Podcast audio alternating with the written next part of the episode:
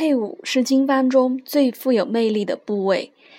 古人用药本是单位的，后来逐步发展了，知道复方可以提高疗效，可以减轻副反应，可以矫胃，于是有了许多处方的发明。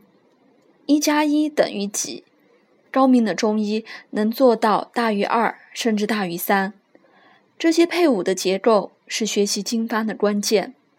比如小青龙汤，组方关键是细辛、干姜、五味子；小柴胡汤关键是柴胡、甘草。从原文的加减法就可以看出这个结构。麻黄要配伍甘草，石膏要配伍甘草，这个通过统计数据可以看出。黄芪、桂枝芍药配伍，治身体不仁、疼痛、自汗、浮肿、小便不利。桂枝甘草配伍治冻悸，桂枝甘草茯苓配伍治眩悸，桂枝甘草龙骨牡蛎配伍治脐下悸、胸中悸、失经的经悸，桂枝甘草人参麦冬阿胶配伍治虚悸，半夏茯苓生姜配伍治眩偶耳悸。黄连、黄芩配伍治烦热、耳心下痞；枳实、芍药配伍治腹痛、便秘；大黄、桃仁、桂枝配伍治少腹痛、便秘；半夏、厚朴配伍治腹满、呕吐等等。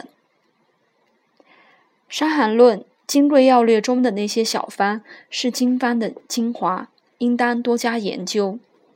如四逆汤、桂枝汤、承气汤、芍药甘草汤、四逆散、枳实芍药散等，均是千锤百炼的经典配伍。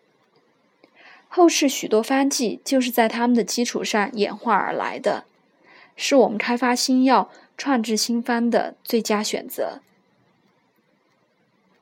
前人说，中医有两种病：一是有方无药。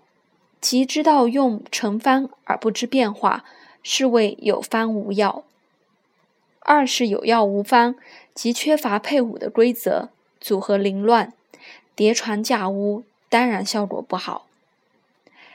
这些问题产生的原因，第一是基础不扎实，所谓不念思求经旨，以掩其所知。没有学好经方，药证不明，配伍无法。临床所据不是道听途说，就是主观想象。第二是临床思维僵化，所谓各成佳绩，始终顺旧。如有些人处方时均用十四味药，每病如此，每人如此，每日如此，而不知医学是科学，不是艺术，不可凭个人喜恶。以经典汤方而论。有药物少至一味者，如甘草汤；多则如温经汤，药物达十二味。药味数变化很大，完全依据病情需要而配伍。所以学习经典配伍，可以使处方精炼，组方严谨，犹如做古文，加一字嫌多，减一字嫌少。处方到如此境界，也可算好方了。